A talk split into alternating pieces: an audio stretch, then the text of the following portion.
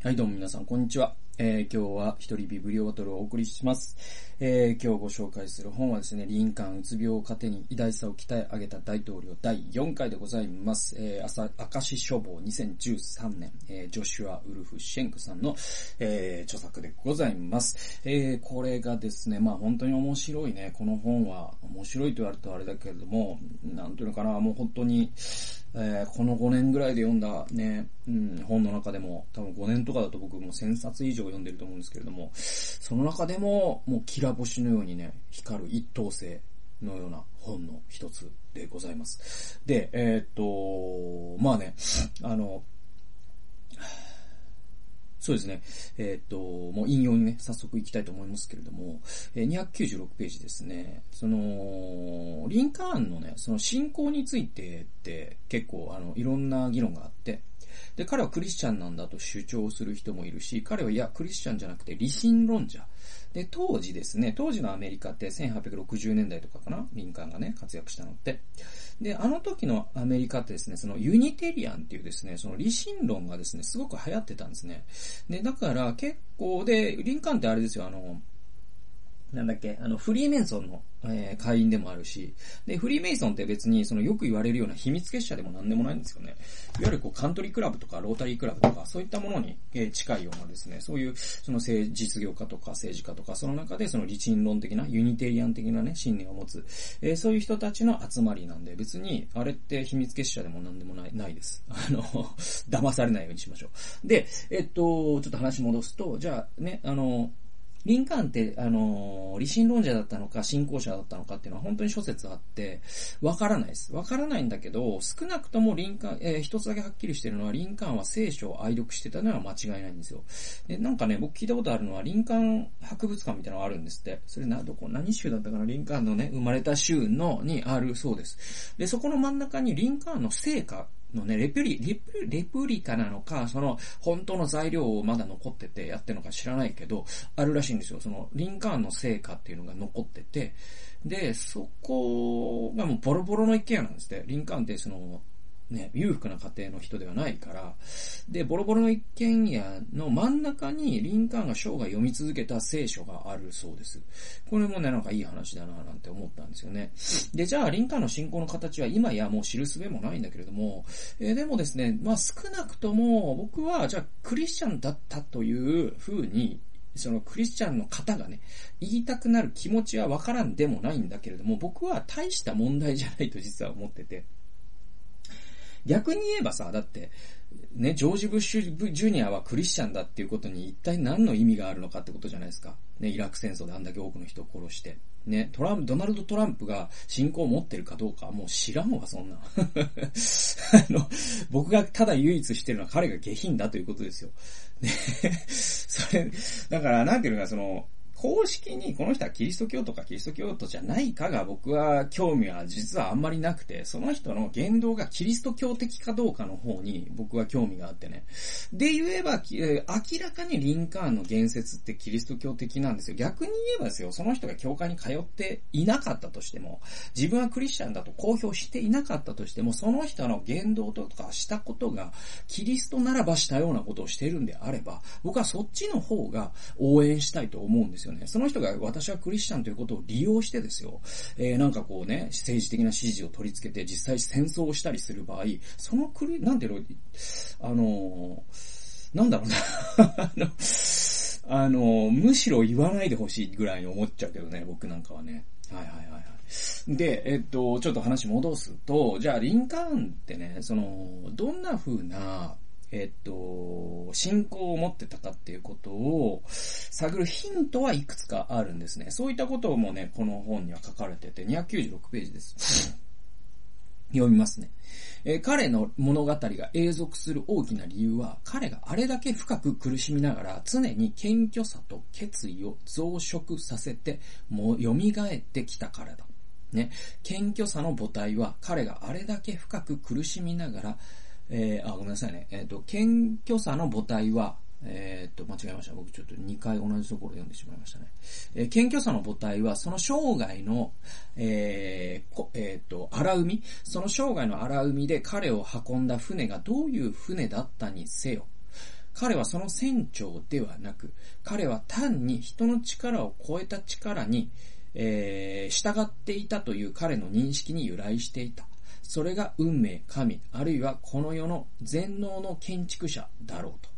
ね。えー、この決意の出所はどれほど謙虚な乗り手だったにせよ、リンカーンはのんきな乗客だったのではなく、やるべき任務を持った看板員だったというえー、認識に由来していた。自力を超えた権威への敬意と自身の乏しい力を強い意志で行使することが不思議な形で混ざり合った状態で、リンカーンは苦痛の生涯の微味な果実、すなわち先見的な知恵を達成できたのである。これもですね、翻訳がわかりにくいのか本文がわかりにくいのかわかんないけど、非常に言い回しがね、持って回ったような言い方をしていて、えー、非常にね、何のこっちゃと思った方も何人かいらっしゃるかもしれませんけれども、ちょっとですね、そのリフレーズしながらちょっと解説していきますと、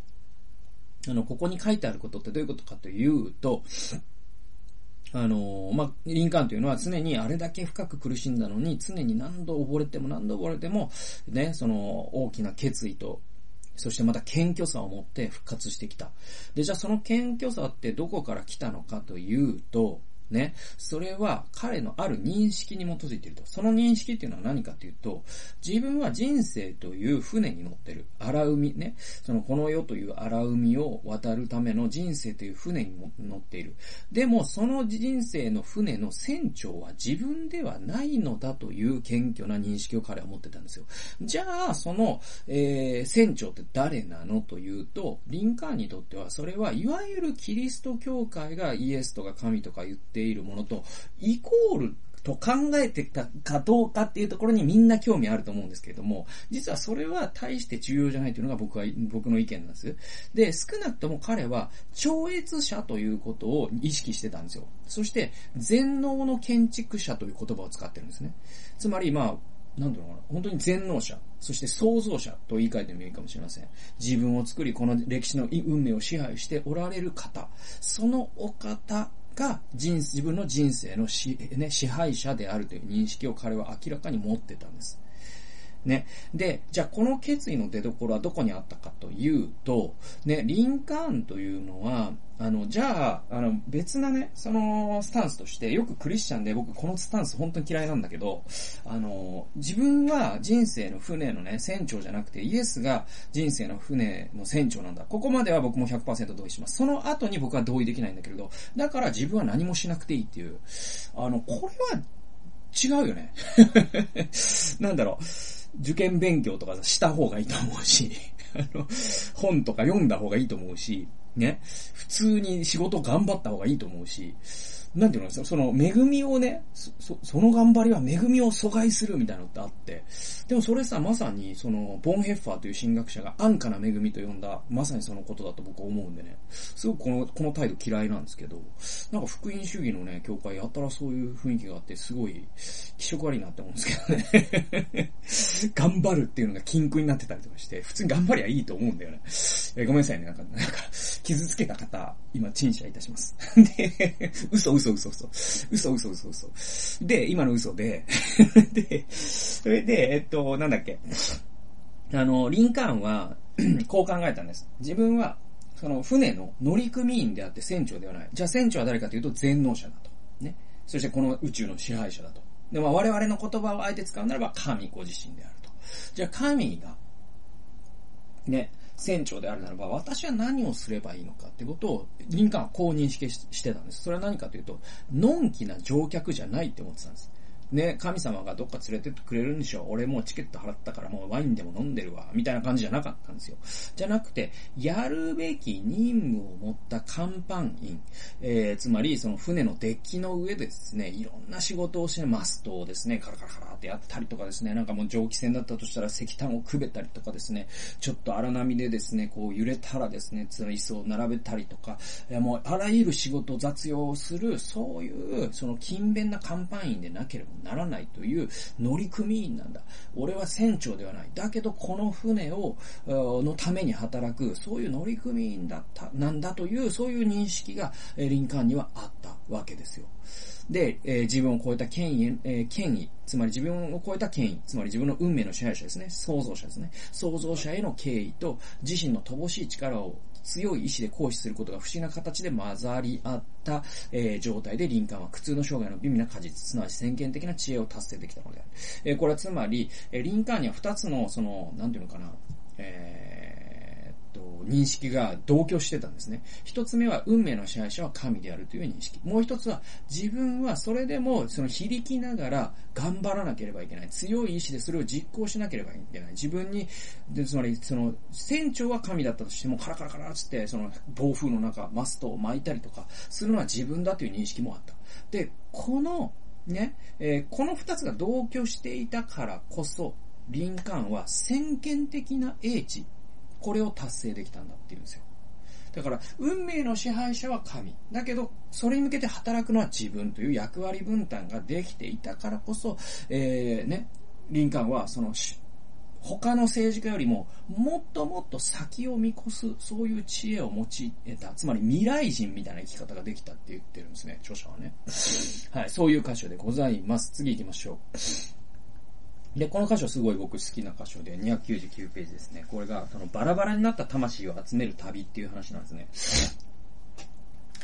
また、1863年の夏、メアリー・リンカーンの衣装担当エリザベス・ケクリーは、えー、自分が大統領夫人に着付けを行っていた部屋へ、メアリー・リンカーンっていうのは、えー、リンカーンの奥さんですね。で、このケクリーっていうのは、その、えー、奥さんの大統領夫人の、その、衣装担当というかね、そういう方。ヘアメイクというかね、今で言うとね。で、そういう方なんですね。で、大統領が重い足取りで入ってくる様子を見守っていた、ね、夫人の部屋に大統領、リンカーンがですね、重い足取りで入ってきました。で、足取りはのろく、重くて、顔には悲しみが浮かんでいました。と、ケクリーは解雇する。疲れ切った子供のようにソファーに身を投げ出すと、両手に目をかざして照明を遮りました。完全に打ちのめされた姿だったのです。と、彼は 陸軍省から戻ってきたばかりで、そこで聞かされた知らせは彼によれば暗い、どこもかしこも暗い話ばかりだった。大統領はソファー近くのスタンドから小さな聖書を取り上げて読み始めた。15分も経った頃、とケクリーは10回する。ちらっとソファーを見ると、大統領の顔がさっきより明るくなっていました。打ちのめされた表情が消えて、新たな決意と希望が顔に光を与えていたのですと。えー、彼が聖書のどの下りを読んだのかを見ようと、ケクリーは物を落としたふりをして、座っているリンカーンの背後や回り込み、彼の肩先から聖書を一別した。呼ぶ気だったのである。はい。リンカーン、呼ぶ気読んでたんです。呼ぶ気を読んで顔が明るくなってたんです。で、歴史を通して、苦しむ人々にとって最初にして最後の推進力は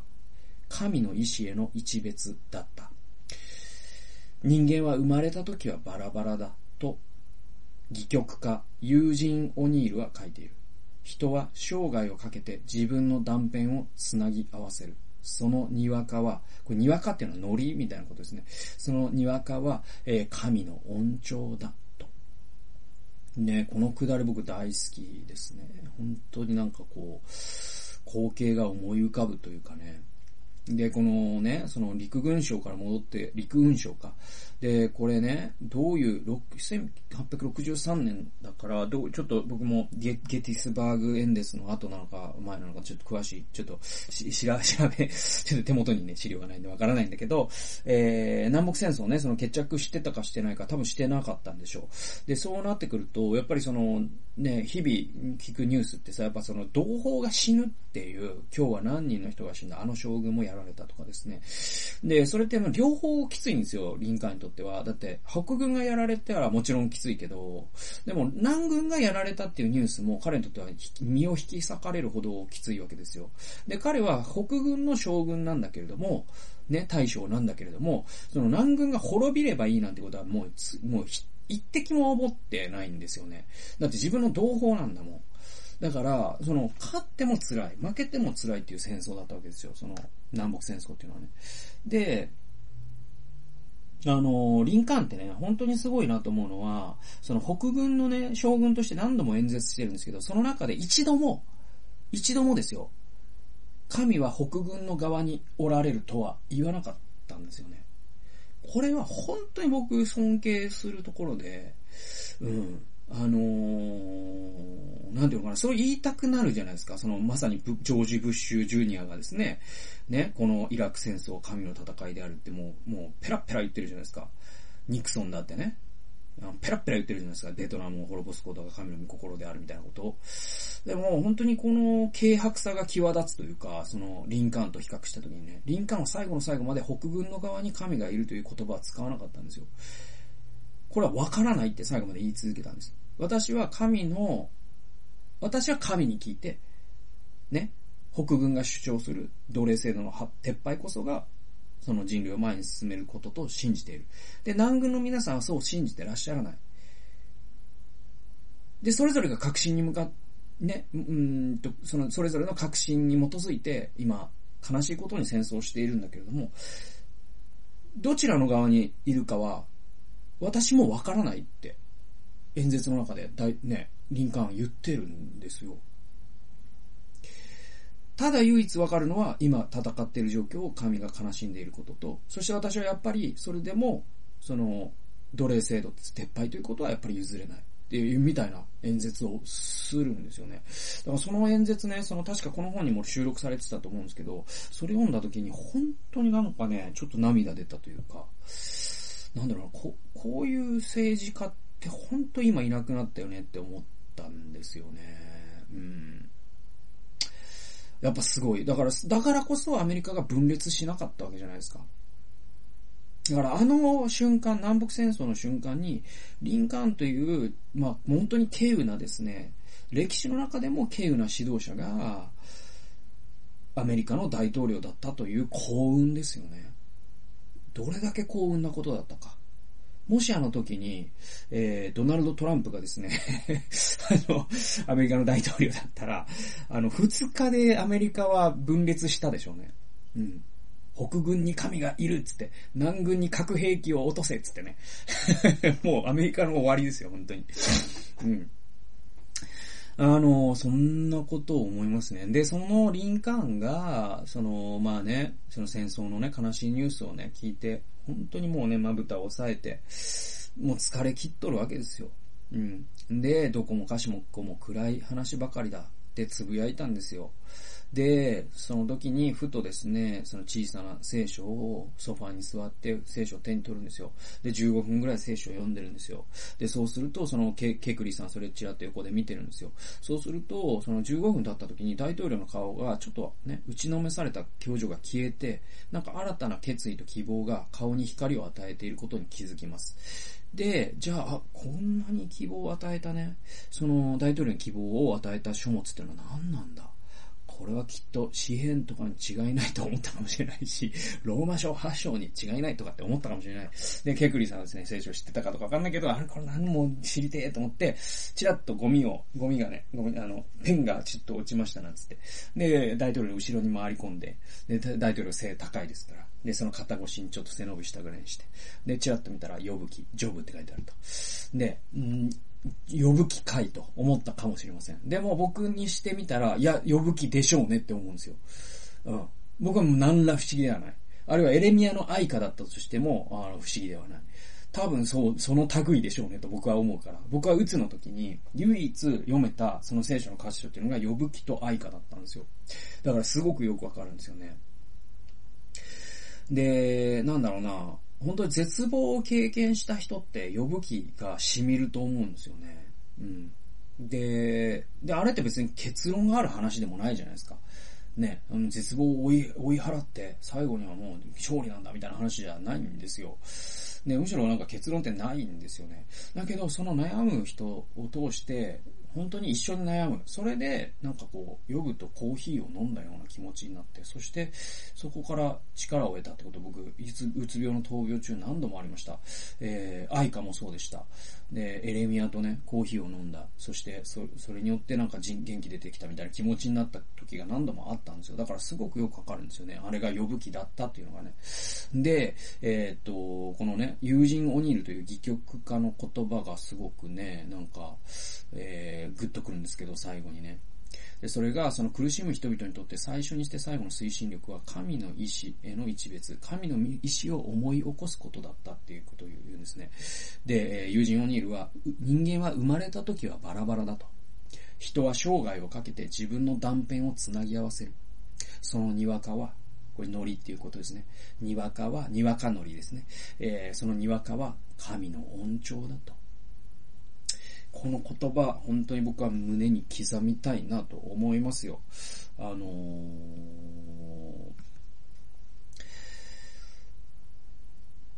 ー、なんだろうな、本当にこう、うん。まあ僕の話をすると、そのうつ病でね、その僕、一回死んだと思ってて、で、今2回目の人生を生きてるんだけれども、そのうつ病がこうね、ちょっと回復してきた時に、そのなんかじ、今までその30何年間で気づいてきた自分の夢とか、その自分とは何かっていうアイデンティティとか、その将来の展望とか、なんかね、そういったその自分を構成する諸々が、もうなんかバラバラに砕け散ったように思ったんですよね。もう、もう跡形もないぐらい大破されてて、爆破されてて 自分がね、37年かけてきた、この構築物がね、自分の夢ととか、アイデンティティとかっていう。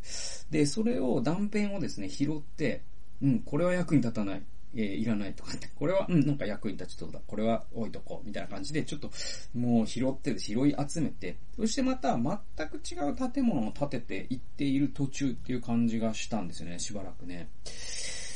で、それを踏まえて、この人間は生涯をかけて自分の断片をつなぎ合わせる。そのにわかは神の恩寵だって言葉をなんか重ね合わせると、すごく、うん、なんかね、深い感動に僕は浸ったんですよ。うん、うん、うん。